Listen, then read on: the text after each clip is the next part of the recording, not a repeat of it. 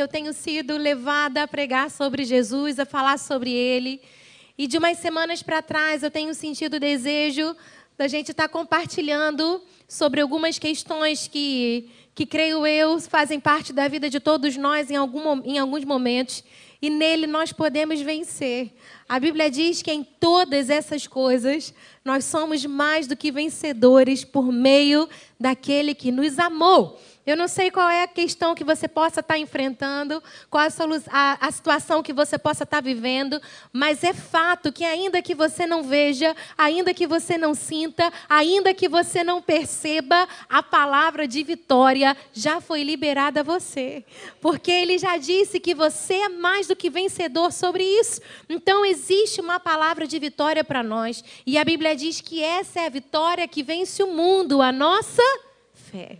Então é quando a gente tem essa certeza avivada dentro de nós, quando a gente aprende a viver desse modo tão desafiador e tão maravilhoso que a Bíblia nos convida, porque por quatro vezes ela diz que o meu justo viverá pela fé. E fé é certeza do que não se vê. Então Deus nos chama a andar na convicção de fatos que ainda se esperam, como se já fosse realidade algo que a gente ainda não pode ver acontecer.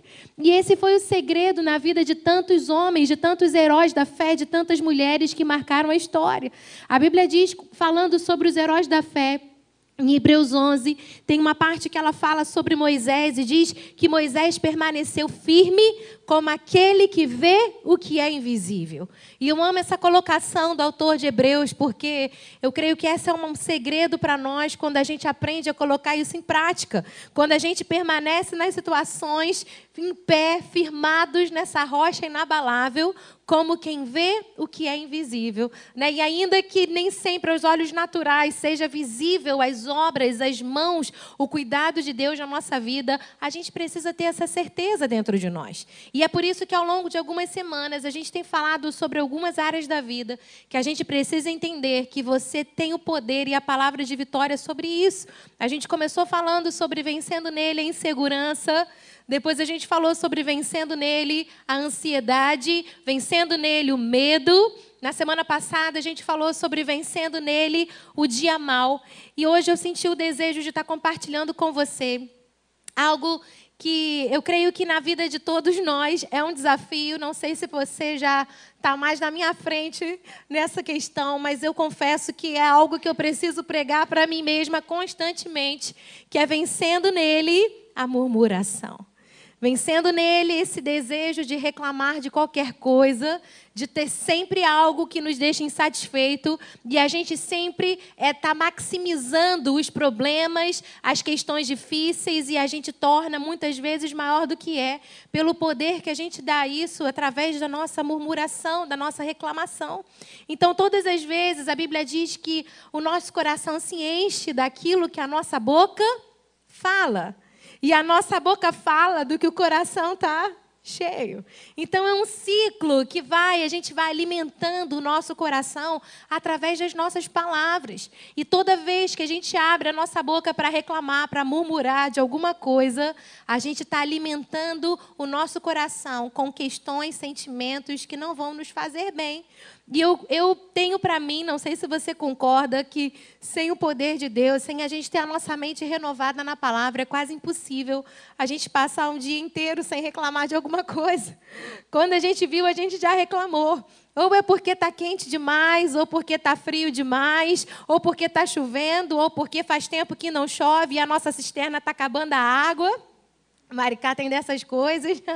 Ou porque a gente quer um trabalho, porque a gente está colocando diante de Deus o nosso sonho de ter um trabalho, ou então é porque o nosso patrão está deixando a gente numa situação difícil e a gente está sempre achando situações para reclamar das coisas pequenas e das grandes. Quantos aqui assumem que precisam vencer a murmuração? Só os corajosos aí, muito bem. Quantos aqui já reclamaram hoje de alguma coisa? o pessoal estava pensando. Mas é algo que eu é, olha, gente, uma vez eu fiz o jejum mais difícil da minha vida. Eu comecei a pensar sobre isso e eu falei, Deus, eu vou ficar uma semana sem reclamar de nada. E eu confesso para você que eu não me lembro de outra vez que eu tenha me sentido tão triste. Porque eu me, senti, eu me fiquei tão sensível à minha murmuração, à minha reclamação. E eu falei: Meu Deus, tenha misericórdia de mim. Me senti igualzinho Isaías: Senhor, purifica, porque eu sou uma pessoa de lábios impuros. Porque é tão constante, é tão imperceptível, é tão natural para nós a reclamação. E às vezes a gente age como se ela tivesse que estar tá ali. E isso não é uma verdade. A gente pode vencer isso na nossa vida. E eu te pergunto sinceramente: essa você não precisa se expor nem levantar a mão. Mas é gostoso conviver com alguém que reclama o tempo inteiro, gente? Ninguém aguenta isso. Se a gente está colado em alguém que sempre vê o lado ruim de tudo que é sempre negativo. Uma pessoa assim estraga qualquer evento. Você programa umas férias em família e se você vai viajar com uma pessoa que reclama de tudo, você pode estar indo para Paris, você pode estar indo fazer um cruzeiro na Grécia, você pode estar indo realizar a viagem dos seus sonhos, mas se tem alguém do seu lado que reclama de tudo, a viagem fica azeda. Era melhor ter ido para Barra de Maricá com alguém mais de bem com a vida. Você ia curtir muito mais o seu passeio, porque a reclamação, ela envenena a nossa vida e a vida de quem está ao nosso redor também.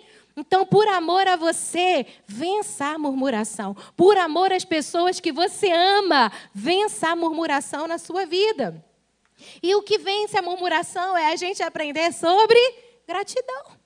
É o contrário, se a gente pratica a gratidão, se a gente faz disso um hábito na nossa vida, não existe espaço para murmuração constante o tempo inteiro.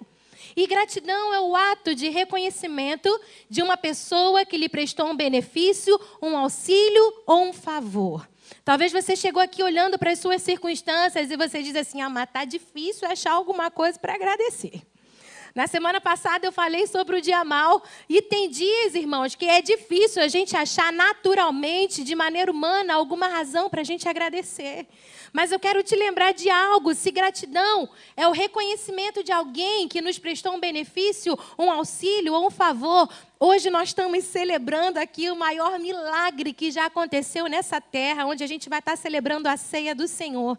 E eu quero te dizer que se você olhar para Cristo, não são poucas as razões que nós temos para agradecer a Ele. Nós podemos agradecer porque Ele nos salvou do nosso pecado, porque Ele é o Cordeiro Santo de Deus que tira o pecado do mundo, porque a Bíblia diz que nós estávamos perdidos nos nossos delitos e pecados, mas Ele nos transportou do império do reino das trevas para o reino do Filho do seu amor. Você estava perdido num lamaçal de pecado, num lugar sem saída, sem vida, e Jesus te arrancou dali. Te trouxe para um lugar de luz, um lugar de paz, um lugar aonde quem tentará acusação contra você, um lugar de eleito, um lugar de justificado. A Bíblia diz que justificados mediante a fé. Como a gente falou aqui no início, a fé que é tão importante, nós temos paz com Deus por meio de Cristo Jesus. Sabe o que esse versículo está dizendo? Você tem paz diante de Deus, você não tem mais dívida, não tem mais condenação, não há mais acusação por causa do que Cristo Jesus realizou na cruz por nós. Nós podemos ser gratos pelo seu amor infinito, o seu amor que não tem fim, pelas suas misericórdias que se renovam a cada manhã. Mas se a gente não aprende a viver pela fé, a gente já acorda de manhã pensando nos nossos problemas, pensando nos nossos gigantes, pensando nos nossos desafios e todo o benefício que nós recebemos, isso vai ficando deixado de lado. Porque nós recebemos um grande favor, nós recebemos um favor imerecido, nós recebemos a graça e a manifestação da graça é a pessoa de Jesus vindo a esse mundo para te salvar, para dizer para você: a partir de hoje a sua história mudou, a cruz mudou tudo. Naquela cruz nós recebemos vida e vida em abundância e vida eterna. Seja o que for que você esteja enfrentando hoje, isso vai passar. Mas o que Cristo conquistou por nós na cruz, isso é eterno. E é por isso que Paulo nos ensina tentando nós, não naquilo que se vê, mas naquilo que se não vê. Porque o que se não vê é eterno. Então a gente precisa ter isso no nosso coração e eu quero te dizer que eu creio que Deus ainda espera que a gente volte para agradecer. Lá em Lucas, no capítulo 17, tem um texto onde Jesus ele fala algo interessante. Lucas 17, a partir do versículo 12. Diz assim: Ao entrar numa aldeia, saíram-lhe ao encontro dez leprosos, que ficaram de longe e lhe gritaram, dizendo: Jesus, mestre, compadece de nós. Ao vê-lo, disse-lhe Jesus: Ide e mostrai-vos ao sacerdote. Aconteceu que eles indo foram purificados. Um dos dez, vendo que fora curado, um dos dez, vendo que fora curado, voltou, dando glória a Deus em alta voz. E prostrou-se com o rosto em terra, aos pés de Jesus, agradecendo-lhe, e, e este era samaritano. Então Jesus lhe perguntou: Não eram dez os que foram curados? Onde estão os outros nove? Não houve, porventura, quem voltasse para dar glória a Deus, senão esse estrangeiro, só até aqui. A gente vê Jesus realizando um milagre, algo que mudou a vida daqueles homens, porque os leprosos não podiam conviver com as pessoas, a vida deles era toda marcada por aquela questão. E Jesus faz aquela proeza, aquele milagre tão grande. A Bíblia diz que dos dez, só um volta para agradecer. E Jesus, ele, ele questiona isso. E quando Jesus questiona, ué, não eram dez? Só um volta para agradecer. Jesus não faz isso porque ele precisa de tapinha nas costas. Jesus não faz isso porque ele precisa que a gente diga para ele o quanto ele é bom. Jesus não faz isso porque ele necessita da nossa aprovação para qualquer coisa que seja. Jesus diz isso porque ele sabia que a gratidão era importante para aquele que pratica. Jesus sabia que quando a gente volta para dar glória a Deus pelos benefícios que Ele tem feito a nós, isso é bom para a gente, isso é cura para a gente, isso traz salvação para a gente. A Bíblia diz lá em Romanos 4 que Abraão, ele não se deixou enfraquecer no tempo da espera, mas ele se fortaleceu. Você lembra como? A Bíblia diz que ele se fortaleceu dando glórias a Deus. E quando a gente escolhe, porque isso é uma escolha que a gente faz, dar glória a Deus, se atentar para o que Ele tem feito a nosso favor, ao invés de se atentar para os gigantes que estão diante de nós, isso traz cura para a nossa vida. Em Filipenses 2, no versículo 14 e 15, aqui ficou pequenininho, mas eu vou ler para você. Paulo nos ensina algo ele diz assim: Fazei todas as coisas, eu vou repetir, todas as coisas, sem murmurações e nem contendas, para que sejais irrepreensíveis e sinceros, filhos de Deus, inculpáveis no meio de uma geração perversa, entre a quais resplandeceis como astros no mundo.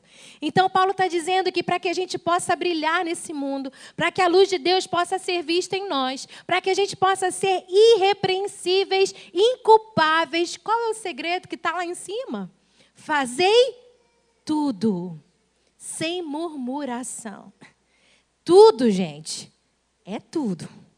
Tudo, não fica nada de fora. Tudo inclui acordar de madrugada para atravessar a ponte.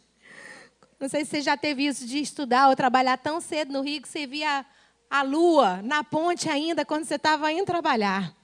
Isso inclui também acordar cedinho para ir trabalhar.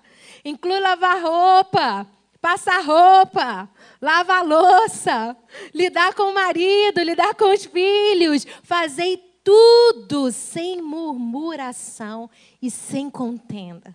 E a promessa é tão preciosa que vem depois disso. Mas quando a gente aprende a agir dessa forma, gratidão em todo tempo e em qualquer situação é um segredo que vai mudar a nossa vida em todos os sentidos. Eu acredito muito nisso. A gratidão abre portas para nós. A gratidão muda a nossa realidade. A gratidão muda a nossa história. Quando a gente aprende a olhar, às vezes, a mesma situação com outros olhos, isso muda tudo. A maneira que a gente olha para as pessoas, para a nossa vida, para as questões que a gente viveu, o olhar que a gente dá a isso, se a gente tem bons olhos, tudo vai ter luz, foi Jesus quem ensinou. Mas se a gente tem maus olhos, tudo vira treva, tudo é escuro, tudo é difícil, tudo é sem vida. Quais têm sido os olhos, os olhares que a gente tem lançado para a vida, para as situações, para as pessoas, aquilo que nos cerca? Quando eu falo sobre isso, vem ao meu coração agora Davi, porque Davi nos ensina a matar gigante. Tem gigante na sua frente, tem desafio, tem as situações que são maiores do que você. Você não é a primeira pessoa a passar por isso. Muitos passaram antes de nós e muitos estão passando só aqui nesse salão. De terem gigantes e situações que são maiores. Mas você quer aprender a matar gigantes? Davi nos ensina. Porque a Bíblia diz que quando Golias chega, ninguém mais falava em outra coisa senão no gigante. As pessoas sabiam o tamanho do gigante, a altura do gigante, de onde ele veio, qual era a família, qual era a descendência, qual era a região, qual era o peso, qual era a armadura que ele usava. As pessoas eram especialistas em gigante. Você virou um especialista no seu gigante também?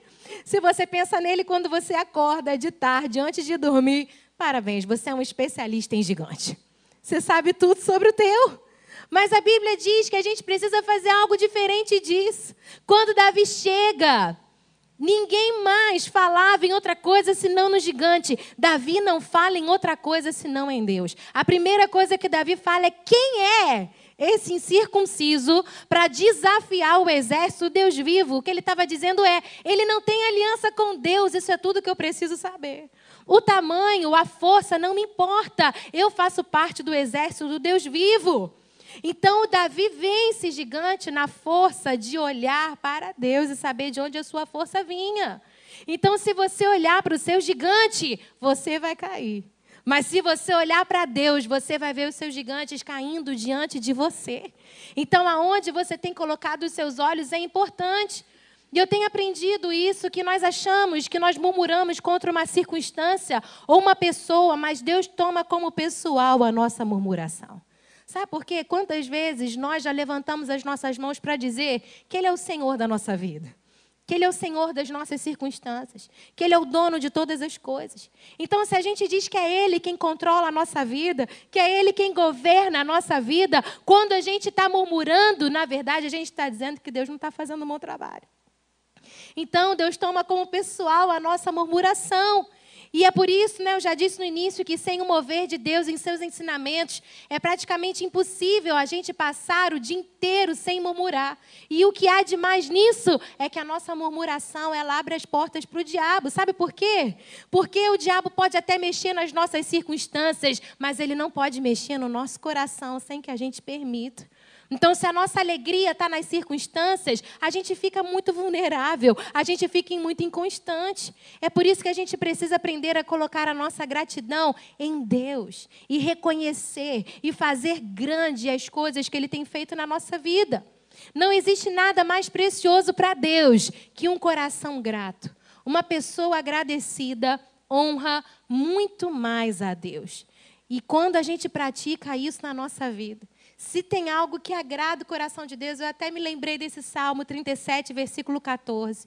Olha a promessa que Deus traz para nós. Diz: agrada-te do Senhor, e Ele satisfará os desejos do teu coração. Olha o que esse texto está dizendo que o Deus criador dos céus e da terra, o Deus que tem todo o poder, o dono do ouro, da prata, aquele que tem a última palavra sobre tudo na nossa vida, ele vai satisfazer os desejos do teu coração quando você aprender a se agradar nele, a encontrar nele o seu prazer. Ele vai ter prazer em cuidar de você em realizar os sonhos do teu coração. O texto segue dizendo: entrega o teu caminho ao Senhor, confia nele e o mais ele fará. A nossa parte é entrega, a nossa parte é cuidar do coração. É por isso que a Bíblia diz: sobre tudo que se deve guardar, guarda o teu coração.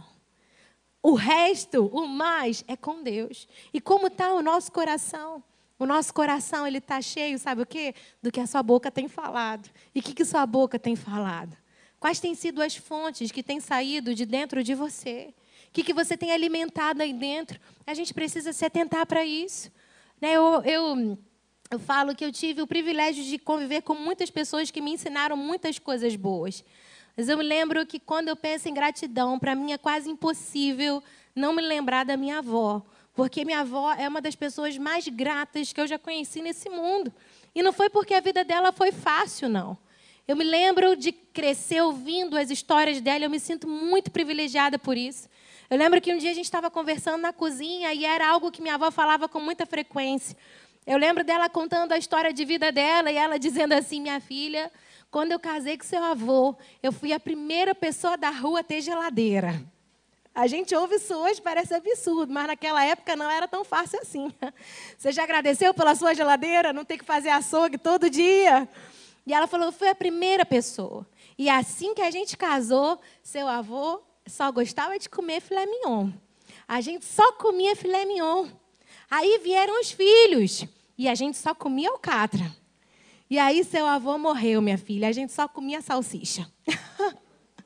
Mas Deus nunca deixou faltar nada na nossa vida. E eu lembro que naquele dia ela estava tão surpresa, tava, eu tenho uma prima que mora fora, e ela tinha acabado de ir para lá passar uns dias com meu tio. E ela estava contando, depois que meu avô morreu, minha avó ficou viúva muito cedo. Ela tinha 38 anos e três filhos pequenos. E a vida da minha avó virou completamente, porque meu avô era autônomo. E quando meu avô morre, eles tinham uma condição de vida boa, bem estável. E quando meu avô morre, a minha avó ela volta a morar na casa dos pais de favor, com os três filhos. E era naquela época, né, que minha mãe conta da infância dela, que às vezes ia alguém lá e desligava o ventilador para não gastar a luz. e passou por tantas situações de humilhação. E eu cresci ouvindo essas histórias e eu lembro da minha avó sempre dizer assim: minha filha, mas Deus nunca deixou me faltar nada. E ela nesse dia estava me contando que ela tinha acabado de voltar da casa da minha prima. E minha avó, depois que meu avô venha falecer, ela vai ganhar a vida fazendo bolo para fora e faxina. E eu lembro dela contar que ela fazia faxina na casa de uma moça, que a comida era sempre diferenciada. Né? No dia que ela ia lá, não comia o que todo mundo comia da casa. E ela nunca contou isso com peso. E ela estava dizendo: Minha filha, eu encontrei ela na rua. E ela estava numa situação tão difícil da vida que eu até ofereci para ela um dinheirinho que eu achei que ela estava precisando. E eu fiquei pensando que Deus tinha feito na minha vida, que eu acabei de conhecer outro país. Meus filhos, ela tinha um orgulho de dizer, meus filhos, todo mundo são pessoas íntegras, pessoas honradas. E ela fazia disso algo tão maravilhoso. E ela dizia: Eu passei, minha vida mudou muito, sim, mas graças a Deus, nenhum filho meu nunca teve que pedir dinheiro na rua. Graças a Deus, a gente nunca precisou passar por isso. O tempo todo que ela contava as histórias de vida que ela tinha vivenciado, nunca era, meu Deus, que coisa difícil. Sempre era, mas Deus foi fiel. Mas eu via Deus agindo, mas Deus me sustentou, mas Deus cuidou de mim, mas Deus proveu, mas Deus estava ali presente. E como eu admirava aquilo que ela me ensinou. E eu lembro de criança, quando eu ia reclamar de coisas pequenas, ela dizia: Minha filha, Deus tem te dado saúde. Você tem duas pernas, você tem dois braços, você tem dois olhos. Você já agradeceu a Deus pelo que Deus tem te dado? Minha avó era alguém que sempre achava alguma coisa para agradecer. Fosse a situação que fosse. E eu vi ela viver uma vida tão cheia de amor. Minha avó, quando faleceu, não deixou herança de dinheiro, muito não.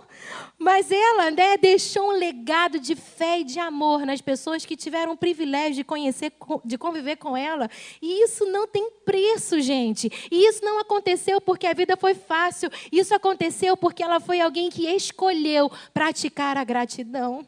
E Deus foi cuidando, e Deus foi provendo. Então, situações difíceis, todos nós estamos sujeitos a passar. Mas nós podemos e precisamos aprender a ver o lado bom de todas as coisas, a enxergar o que há de melhor nisso. Reclamar expressa sentimento de insatisfação e nos mantém na situação onde estamos. Mas se somos gratos, nós podemos chegar onde nós queremos. Não há nada mais miserável do que ser uma pessoa descontente o tempo inteiro. Não existe nada mais miserável do que ser alguém que está sempre insatisfeito, que nada agrada, que nada satisfaz, que nada está bom, que nada supre. A gente precisa vencer isso na nossa vida. Você consegue começar a tentar aí no seu lugar praticar o que, que Deus tem feito por você? Se minha avó tivesse aqui, ela falaria: Você tem uma casa, tem um lugar para você voltar, é porque Deus tem sido bom para você. Você tem um lugar onde você pode deitar, num lugar confortável. Deus tem sido bom para você. Então a gente precisa aprender a enxergar isso. E tem alguém na Bíblia que nos ensina também isso, lá em Filipenses 4.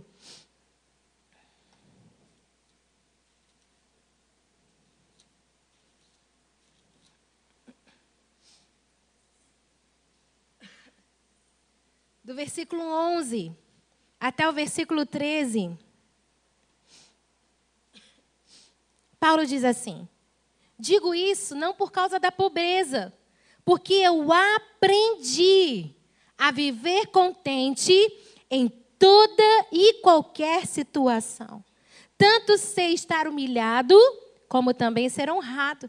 De tudo e em todas as circunstâncias já tenho experiência, tanto de fartura como de fome, assim de abundância como de escassez. Eu tudo posso naquele que me fortalece. Paulo diz que ele, ele conclui com esse versículo tão repetido por nós, de que eu tudo posso naquele que me fortalece, por algo que ele tinha aprendido e ele deixa escrito ali em cima.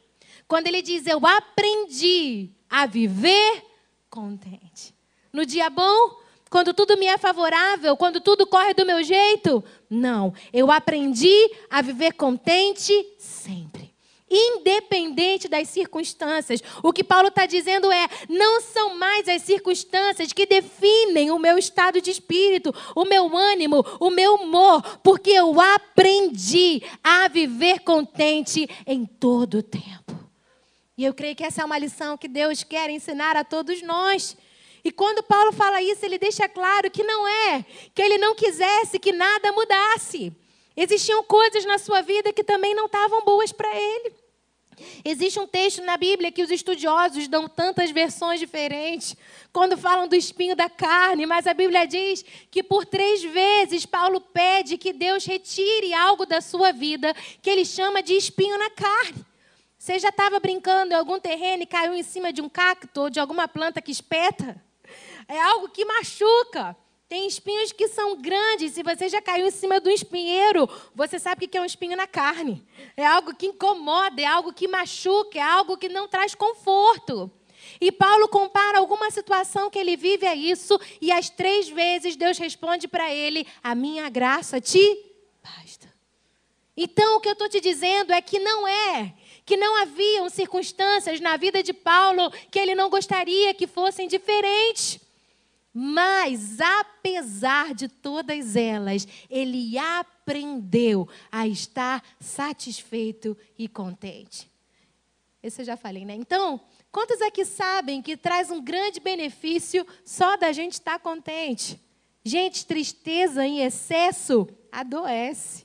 Adoece a alma, adoece o corpo, adoece as emoções e vai igual um ciclo vicioso. Adoece os relacionamentos, adoece as nossas amizades, adoece a nossa família, adoece tudo que está ao nosso redor. É por isso que a Bíblia diz: tendes por grande alegria o passardes por tribulações. Ai, às vezes a Bíblia pede umas coisas difíceis. Como quem se alegra no dia mau?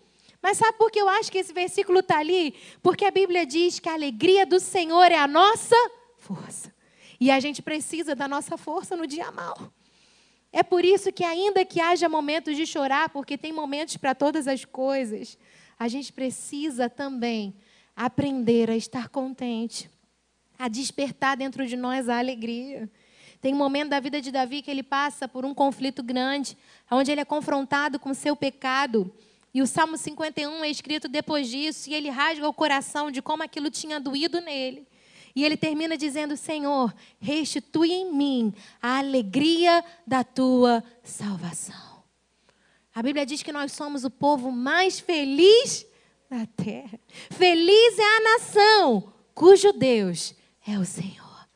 Sabe por que nós somos o povo mais feliz da terra? Porque nós somos o povo que fomos resgatados, somos o povo que não está indo para o inferno, nós somos o povo que sabemos para onde a gente está caminhando, nós somos o povo que sabemos onde a gente vai chegar.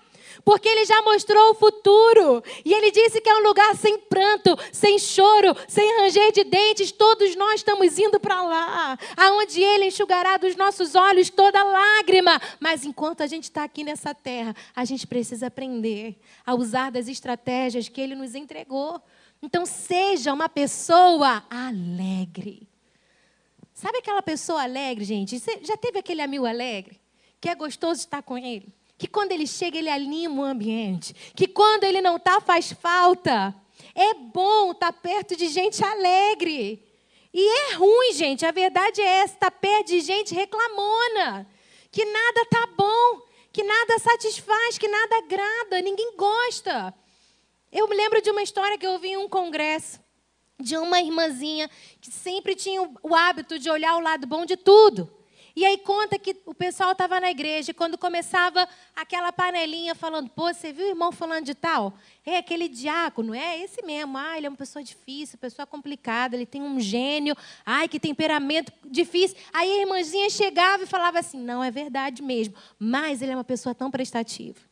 É uma pessoa tão generosa, é uma pessoa tão disponível. Aí no dia seguinte eles estavam lá, ah, você viu a irmã fulana de tal? Que pessoinha difícil de lidar, mas ela é muito chata. E a irmã chegava e falava assim, é, pode até ser, mas ela é um amor de pessoa. Ela outro dia fez isso por fulano de tão. Ela sempre viu o lado bom de tudo. Aí aquilo começou a irritar as pessoas que andavam com ela. Aí eles falaram assim, não, vamos pegar essa irmã hoje. Aí quando a irmã chegou, eles começaram a falar, não, porque o diabo isso o diabo aquilo. Agora eu quero ver o que esse irmão vai falar, porque do diabo não tem defesa. Aí a irmã chegou e falou assim: não, é verdade. Mas uma coisa que ninguém pode negar é que ele é trabalhador. Trabalha muito. Quando a gente quer ver o lado bom, gente, até no diabo a gente acha algo para elogiar. Você entende que não tem a ver com a pessoa, tem a ver com a gente. Quando a gente reclama de uma situação, a gente não está falando da situação, a gente está falando da gente. A gente está falando dos nossos olhos, de como a gente enxerga as coisas. E tem um povo que nos ensina muito sobre isso lá em Números. Eu vou ler rapidinho. Mas a grande lição que fica é que toda vez que algo dava errado, eles culpavam a Deus ou a Moisés e nunca tomavam a responsabilidade por nada. Lá em Número, no capítulo 21, a partir do versículo 4, diz assim: então partiram do Monte Or pelo caminho do Mar Vermelho, a rodear a terra de Edom, porém o povo se tornou impaciente pelo caminho. Você já se tornou impaciente na caminhada também? Estamos juntos aqui com o povo. E o povo falou contra Deus e contra Moisés. Por que nos fizeste subir do Egito para que morramos nesse deserto? Não tem pão, não tem água. E a nossa alma tem fastio desse pão vil. Então o Senhor mandou entre o povo serpentes abrasadoras que mordia. E veio a povo Moisés falando: é, havemos pecado porque temos falado contra o Senhor e contra ti. Ore ao Senhor por nós, para que tire a serpente. Então Moisés orou pelo povo e Deus proveu uma salvação. Mas eu não quero me atentar muito a esse detalhe do texto. A gente sabe que a serpente também tipifica ali, né? ela foi levantada e quando olhavam para ela, as pessoas eram curadas. E Jesus foi levantado assim também, para que a gente olhe para ele e seja curado. Mas algo que me chama atenção nesse texto é o coração do povo. Porque, gente, Moisés estava na mesma situação que eles. O maná de Moisés não estava caindo com requeijão e todinho. Não estava vindo com Coca-Cola junto. O maná era igualzinho. Moisés estava passando pelas mesmas circunstâncias e situações que eles. A diferença é que lá no Egito eles eram escravos. Deus arrancou eles de uma vida de escravidão. E Moisés, ele era príncipe. Escolhe abrir mão daquilo. Mas quando estava no deserto, a situação era igual. Mas o coração do povo era muito difícil. E toda vez que alguma coisa dava errado, eles achavam alguém para culpar. Você já foi assim também? Sempre que alguma coisa dá errado, a gente fala, é, mas também, né? Com essa mulher, com essa família. Desde o Éden, a gente vê isso acontecendo. Quando Adão cai lá no, no jardim, que ele come do fruto, quando Deus aparece, a primeira coisa que ele fala é: Foi a mulher que você me deu. Desde o início, a gente vê que arranjar culpado, gente, não resolve o problema de ninguém. A gente precisa assumir a responsabilidade das nossas escolhas. Muitas situações difíceis que a gente vive hoje São consequências de escolhas erradas que a gente tomou lá atrás. E a gente não pode negar essa realidade. A gente escolhe algumas coisas e a vida é feita de escolhas. A escolha que você faz hoje vai determinar a sua vida lá amanhã. Então, a, a, gente não pode escolher situações que nos levam para o buraco e depois dizer, é, mas também, né? Da família que eu vim, da cidade que eu vim, no país que eu moro, ah, esse país nada certo. Tem gente prosperando aqui, gente, para com essa bobagem. Tem gente sendo abençoada em Maricá. Não dá para ficar culpando a, a, cidade, o local, o país. Você tem que olhar para dentro de você e perguntar a Deus o que, que eu tenho que ajustar aqui dentro. E talvez o que você precise ajustar sejam os seus olhos seja a maneira que você está olhando. Para que você possa entender que existem escolhas que talvez você esteja tomando hoje que não estão te fazendo bem, que estão desonrando a sua família, desonrando a sua casa. E a gente precisa se responsabilizar. Não dá para ficar, é, porque Moisés, porque Deus, porque isso, porque aquilo. A gente precisa olhar para nós. Porque se nós murmuramos contra uma situação, nós ficamos presos a ela. Não saímos do deserto porque nunca paramos de murmurar. Eu não vou ler para não tomar muito tempo, mas lá em 1 Coríntios 10, no versículo 8 e 11, a Bíblia deixa claro que o que fez que o povo desse voltas no deserto, que andasse 40 anos num caminho que levaria talvez 11 dias, o que fez isso foi a murmuração. Tem muita gente aqui dando voltas no deserto que não vê situações mudar e está culpando Deus, está culpando Moisés, mas às vezes é a sua murmuração que está te prendendo essa situação. É esse coração, comece a agradecer. Comece a dar glória a Deus. Comece a andar assim. E ainda que demore, você nem vai ver o tempo passar. Mas o que me chama a atenção também é que eles reclamaram do maná. Gente, eles estavam no deserto, não tinham que comer. Quando a gente está descontente, a gente reclama até dos milagres de Deus na nossa vida. Às vezes, um tempo lá atrás, você já pediu a Deus um emprego. E hoje, você reclama de ter que trabalhar. Ou reclama do emprego que você tem. Existem muitas pessoas que dariam tudo para ter o emprego que você tem. E você não está valorizando. Às vezes lá atrás a gente pediu a Deus um marido, pediu a Deus uma família. E hoje a gente não para de reclamar deles.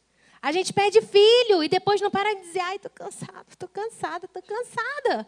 Não para de reclamar da nossa vida, da nossa realidade. A gente pede a Deus uma casa e depois reclama de ter que limpar, de ter que cuidar, de ter que cortar grama, de ter que tratar. A gente pede a Deus um carro e depois reclama de pagar o cheque no final do mês. A gente reclama até das coisas que a gente pede para Deus. A gente pede a Deus algumas situações, e se o nosso coração está amargo, azedo, a gente reclama dos milagres que Deus tem feito na nossa vida. E a gente precisa tomar cuidado. A gente não para para agradecer pela água quente, até faltar luz, a gente tem que tomar banho de água gelada. A gente não agradece pelo ventilador, até que dormir de janela aberta sendo devorado pelos mosquitos. A gente não para para olhar para o que a gente tem de bom e reconhecer os privilégios que a gente tem na nossa vida até que eles faltem. E a gente precisa ser diferente disso. Tem um filme, eu vi um tempo atrás, não lembro nem o nome, mas contava a história de alguns meninos que vieram da África para os Estados Unidos, um programa de esporte. Mas me chamava a atenção os detalhes. Aqueles meninos chegam no, nos Estados Unidos, eles olham para a água encanada e eles não conseguem entender como é que a água sai da torneira. Porque onde eles moravam não tinha. Eles olham para o colchão e não sabem o que fazer com aquilo, porque nunca viram um. Eles ouvem o telefone, tomam um susto, saem correndo, porque aquilo não fazia parte da vida deles antes. Gente, quantas coisas Deus tem feito por nós.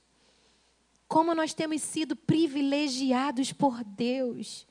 Faz uma obra social, gente. Cola com o Robson lá atrás. Não precisa ir para a África, não. Aqui no nosso município. Tem gente vivendo em situações de miséria. Miséria. E a gente está reclamando. Não aguento mais comer essa comida. Ai, meu marido não falou comigo direito hoje. Coisas pequenas que tiram a nossa paz. E a gente precisa aprender a praticar a gratidão, porque Deus tem sido bom para conosco. Ele tem nos sustentado até aqui. Então você não poderá manter uma vida próspera sobre fundamentos de críticas e reclamações. Se você quer prosperar, você precisa vencer isso na sua vida.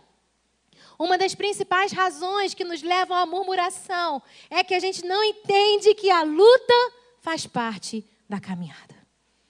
A Bíblia nunca disse que seria diferente. Nunca isso foi escondido, nunca isso ficou ali na encolha. A Bíblia sempre foi clara que iam ter tribulações, iam ter dias difíceis, mas existe uma promessa para nós: que se eu passar pelas águas, elas não vão me afogar. Se eu passar pelo fogo, ele não arderá em mim. Então não são as circunstâncias, como a gente terminou cantando na semana passada, falando sobre o dia mal, eu passo por testes e provas, passo pelo vale do medo, ando em meio à tempestade, nada pode me vencer. A gente precisa ter esse coração. E para terminar, eu quero dizer para você que o nosso maior testemunho para o mundo não é o de que nós nunca passamos por provações, mas é o de que nós podemos passar pelas mesmas situações, mas passamos de uma maneira muito diferente. Nós passamos através do poder de Deus. E isso muda tudo. Então hoje a gente vai terminar esse culto com o maior motivo de gratidão que todos nós aqui podemos ter nós vamos celebrar que o Cordeiro de Deus se deu por nós. Há dois mil anos atrás, Ele escolheu. A gente falou aqui de escolha. Não pense você que Jesus foi forçado a fazer qualquer coisa. Quando Pedro se desespera e vai defender, ele fala: Pedro, para com isso. Se eu orar ao Pai, Ele manda uma legião de anjos para me defender agora. Eu não preciso disso. Ele vira para Pilatos e fala: A minha vida ninguém toma, a minha vida eu dou. Ele escolheu se dar. Sabe por quê? Foi por você. Não é algo clichê que as igrejas repetem. Essa é a maior verdade dos séculos. Jesus olhou para você e ele disse: Vale a pena. Ele viu em nós o fruto do seu penoso trabalho e ele disse: Vale a pena. Mas Jesus não morreu por nós para que a gente tivesse uma vida miserável. Miserável de espírito, miserável de alma, miserável aqui dentro. Porque tem pessoas tão miseráveis que só têm dinheiro. Sabia disso? que às vezes está prosperando no trabalho. Às vezes Deus muda a realidade. Às vezes a gente pensa, ah, quando Deus abrir a porta, quando eu tiver mais dinheiro. E às vezes a gente vê Deus abrindo porta, Deus dando dinheiro. E aí o casamento termina, o casamento separa, os filhos brigam, saem de casa. O que está acontecendo? É porque dinheiro não traz solução. É porque prosperidade vem aqui de dentro. É bom que a gente tenha dinheiro, é, mas Jesus precisa estar na frente disso tudo porque senão não sustenta. Porque senão os milagres que a gente pede, eles nos derrubam e eles nos quebram, porque a gente tem um coração impaciente, igual do povo no deserto. Mas eu quero encorajar você a terminar esse culto pedindo: Deus, me ensina a ser como Moisés, me ensina a ser como Jesus, me ensina a passar pelo deserto ainda que seja necessário, mas me fortalecendo, dando glória a Deus. O Senhor é bom. Até aqui me sustentou o Senhor. O que, que vai ser do meu amanhã? O meu Pai está cuidando do meu amanhã. Eu quero encorajar você a deixar aqui hoje toda a sua murmuração toda essa negatividade, essa mania, esse vício de olhar o lado ruim de tudo de não estar contente com nada e deixar a alegria que vem de Deus invadir o teu coração. Amém?